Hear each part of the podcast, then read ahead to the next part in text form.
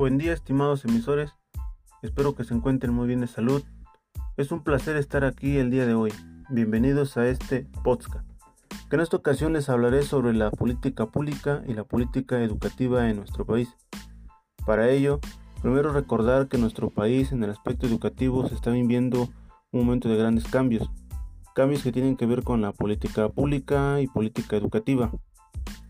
La política pública eh, son las acciones del gobierno, son las acciones emitidas por este, el cual busca dar respuesta a las diversas demandas de la sociedad. Y vaya que son muchas. Son programas que desarrolla en función de un problema o situación determinado. Por lo regular, estos son a largo plazo. Estas políticas públicas tienen que ver con el acceso de las personas a los bienes, a los servicios. Según lo analizado previamente, para plantear e impulsar una política pública se apoya de instrumentos según los tipos de actores que intervengan. Estos son productos de las decisiones de los gobiernos y tienden a no representar a los intereses y puntos de vista de los distintos sectores de la sociedad y debiera cumplir esos intereses. Tal es el caso del sector educativo.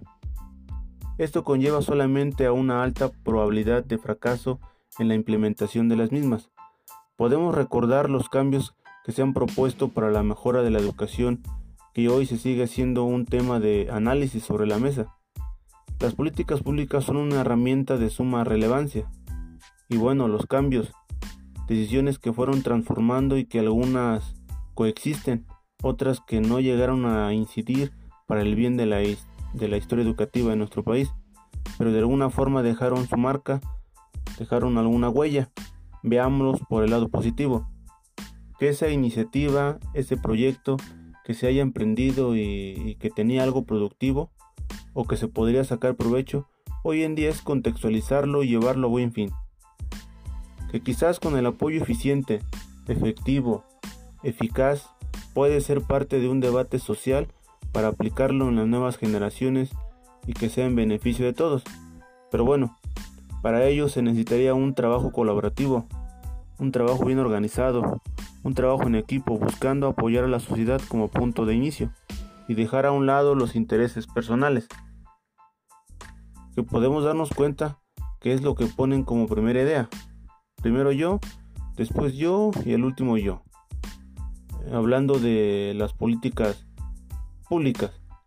Todo lo anterior Permítanme comentarles y entendamos que, esto tiene mucha relación con las políticas educativas. Que las políticas educativas son el conjunto de acciones orientadas a mantener al sistema operando día a día, así como también a dotarlo de recursos, inversiones, bienes, para su sostenimiento, ampliación y mejora, los cuales son movilizados por los actores que gobiernan el sistema. En otras palabras, las escuelas, los estudiantes, docentes, directivos y toda la actividad del Estado que tiene como propósito sostenerlas y mejorar sus prácticas constituyen la política educativa de México.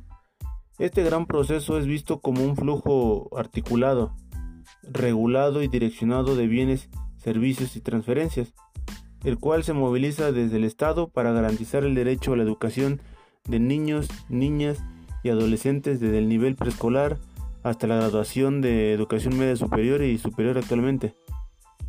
Así también, este proceso se alude a la capacidad de los gobiernos para sostener, para elaborar y direccionar la actividad del Estado con el objetivo de que se hayan propuesto, como se mencionó al principio, los cuales dichos procesos están inmersos en diferentes dimensiones. En este mismo canal se habla de ubicar a la política educativa en cuatro focos de intervención, el currículo y modelos de gestión curricular, infraestructura, el equipamiento y la tecnología, los docentes, estudiantes y la equidad educativa.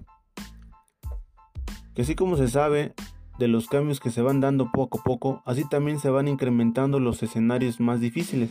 Se puede decir que son más complejos y por lo tanto la situación de la educación se ve más complicada.